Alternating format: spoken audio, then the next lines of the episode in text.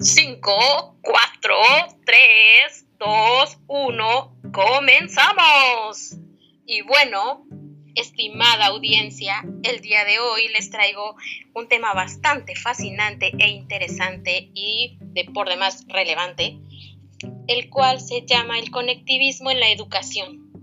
Para ello, que creen que invitamos o tenemos unos invitados de lujazo, quienes son un equipo de maestros en formación. Y para ellos tenemos a Wendy Rodríguez, Caleb García, Agustín Flores, Ricardo Pérez, Cristina Virúez y en la conducción, pues ya saben, nada más y nada menos que su compañera Elizabeth Ramírez. Bueno, entonces vamos a continuar chicos con esto y les doy la bienvenida. Alguien hable ahora o calle para siempre. Equipo, en acción. Buenas tardes. Perfecto, Elizabeth. Como lo sabemos, el conectivismo busca una participación más activa e integradora para mejorar los ambientes de aprendizaje donde la tecnología juega un papel significativo. Pues lo que dices tú, Caleb, me suena bastante interesante, porque de hecho, eh, pues ya habíamos hablado anteriormente, ¿no? En otros podcasts, en otras reuniones que hemos tenido, sobre que el conectivismo, pues como teoría de aprendizaje, es muy importante para esta nueva era, ¿no? Es que sí, ahorita está dando mucha relevancia y más ahorita con el impacto que, que está causando, porque pues si bien ya estaban teorías atrás, esto nos dice que ahorita es como ya un conjunto y pues entre todas se complementan. Fíjate que está padre porque pues ya vincula todas y ya es una pues una teoría muy muy integradora. Y también este me causa mucho ruido esto de la teoría del caos, que yo a pesar siempre me había estado con, con las teorías estas de cognitivismo, conductismo y desconocía la, la interesante teoría del caos y el cognitivismo, está muy, muy enlazado a ella.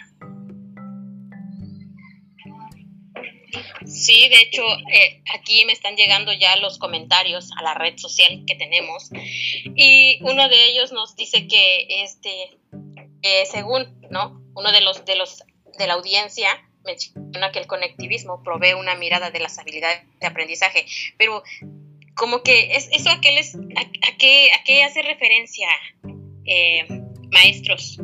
Yo creo que el conectivismo es una de esas teorías nuevas que, por así decirlo, tratan de explicar el aprendizaje en esta era digital.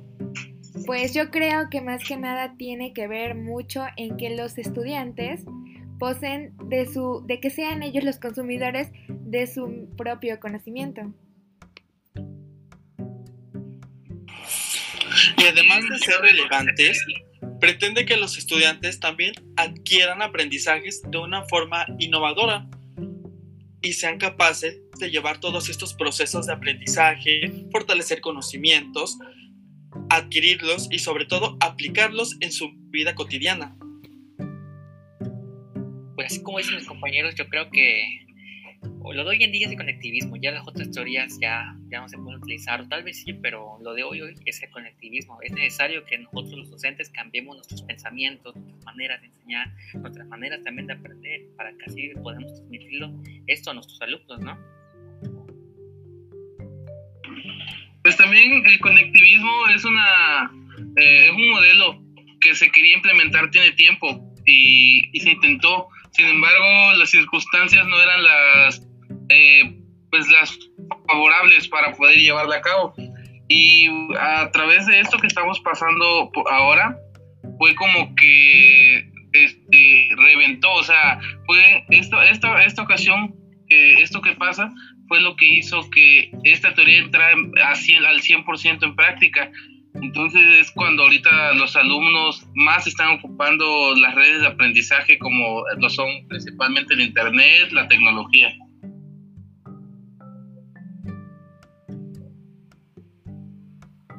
Claro, aparte, como dice el compañero Jesús, yo creo que hoy en día a los niños, a los jóvenes, les atrae muchísimo más, no sé, aprender a través de una aplicación en el celular, ¿no? Ya usualmente pues, no creo que abran un libro, puede que sí lo haya, pero pues, cuando puedes encontrar este libro en la red aún de una manera más accesible y más cómoda, ¿no? Leyéndola en un silloncito, en tu casa, en tu cama, y pues obtienes un aprendizaje de otra manera, pero en sí es un aprendizaje. Sí, como dicen los compañeros, yo creo que esta teoría también está queriendo desarrollar competencias tecnológicas, pues para el uso de las TICs, ¿no? Para que garanticen el desarrollo individual de cada estudiante. Fíjate que sí, oye, porque pues hemos visto muchas veces en, la educación tradicionalista que siempre el aprendizaje ha sido como del libro, eh, la biblioteca y algunas cuantas páginas de internet, pero no, no, se le ha dado tanto valor al aprendizaje informal que reciben los, los alumnos, ya sea por alguna red social, platicando con el amiguito que es de otro lugar, de otra escuela y está, está padre que se pueden enlazar toda esta comunidad de información, de aprendizaje. Además del papel tan importante que, bueno, que juega el docente en esta teoría, ¿no? Bueno, pues se orienta a los estudiantes a elegir fuentes confiables, la información, es decir, no solamente quedarse con el que le aparezca a primera vista, sino que él investigue y conozca más de todas estas tecnologías. Muy bien, maestros, pero aquí el auditorio nos tiene otra pregunta, que la cual se me hace bastante interesante y me gustaría que pues les ayudemos a resolver, ¿no? Y la pregunta es sobre eh, qué define o cómo define los niveles de aprendizaje el conectivismo, o sea, qué, qué relación hay entre ambas o cómo, o cómo interactúan. ¿Qué responden, maestros? Pues yo creo que en un principio es la, la inclusión a la tecnología por el, alto impacto que estamos viendo que tiene y que pues ahora sí que nosotros solo, solo conocemos una pequeña gotita de todo este mar de información y otra es en el modo en el que se va interpretando porque pues nos hemos dado cuenta, ¿no? Por mucho que leamos, por mucho que investigamos, a veces no, no agarramos la onda de lo que de lo que estamos tratando de entender. O sea, no me explico, no entendemos, no estamos, no tenemos esa cultura de, de leer más que por simple obligación. Y el conocimiento, el aprendizaje que está en, en otras fuentes, en otros blogs, está muy, está muy actualizado y que necesitamos pues la actualización de conocimientos y de información yo creo que otra cosa también sería el modo en el que se indaga, eh, otro nivel, qué, busca, qué hace para, para descubrir. Y pues por último, ejecutar, llevar a cabo ahora sí la acción, este, poner en pie, darle un buen uso a, todo eso que, que traes en tu mente.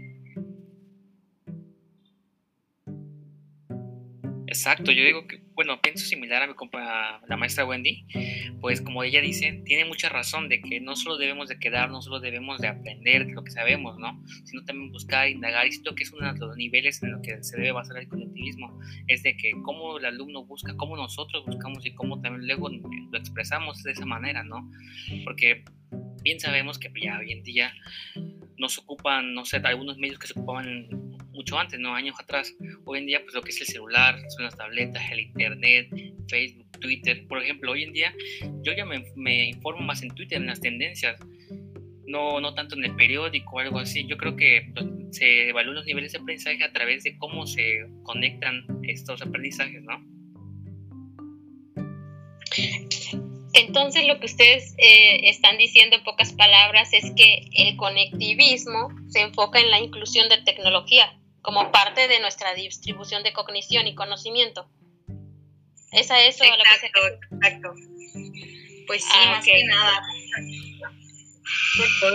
Tiene que llevar congruencia con lo que lo que nosotros enseñamos a los alumnos. Es como mi compañera Wendy, perdón, eh, estaba comentando eh, nosotros como maestros no podemos ayudarles a, a buscar información porque es algo que ellos pues ya lo hacen intuitivamente.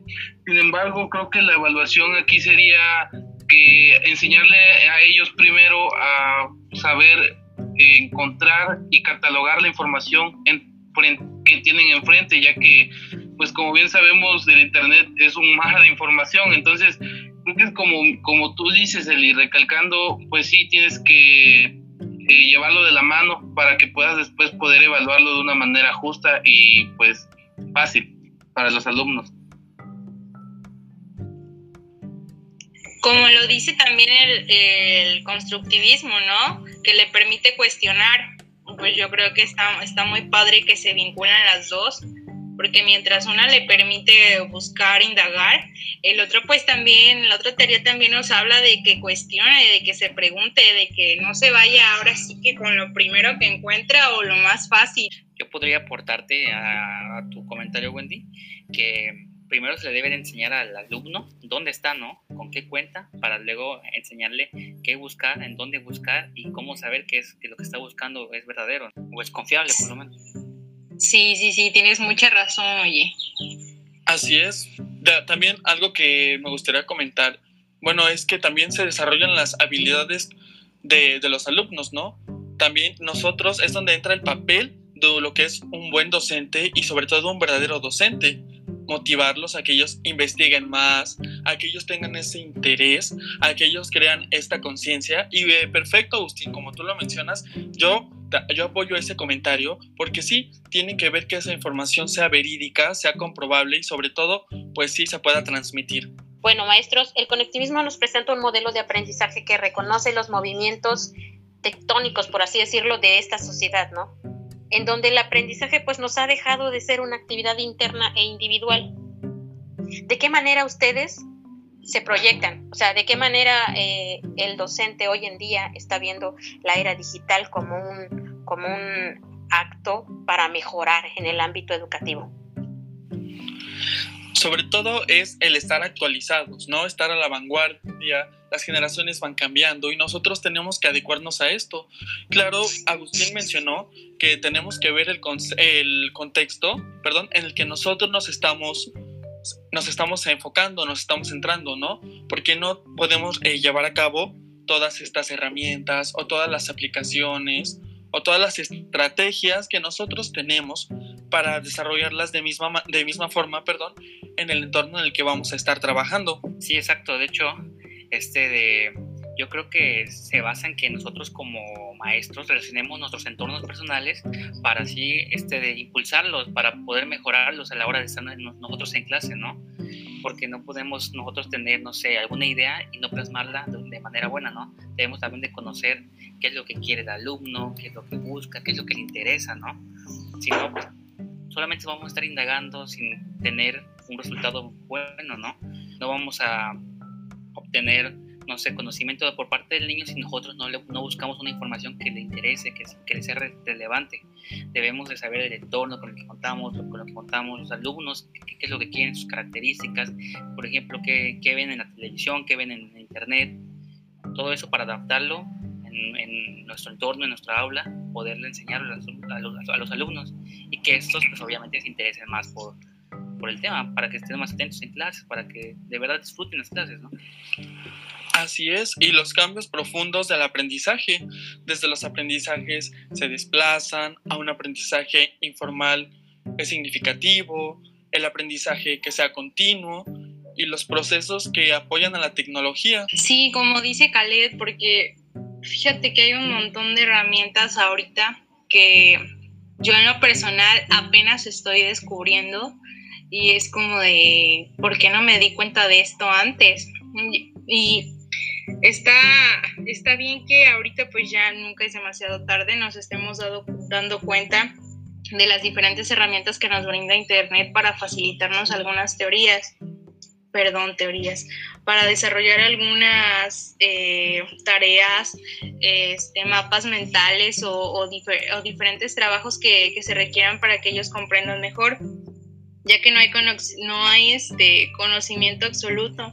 Entonces se necesita una visión general y como mencionan mis compañeros, también la actualización, estar buscando constantemente eh, eh, darle mantenimiento a, nuestros propios conocimientos, a nuestro propio a nuestro, a nuestro propio nivel mental que, que tenemos. Exacto, es como dicen mis compañeros, es darle continuidad a lo que se va innovando poco a poco. Por ejemplo, es cierto que los alumnos van avanzando muchísimo en cuanto a la tecnología eh, y, su aprendizaje. Y pues a veces creo que la, los maestros pues tenemos muchísimo que hacer y dejamos olvidado un poco eso.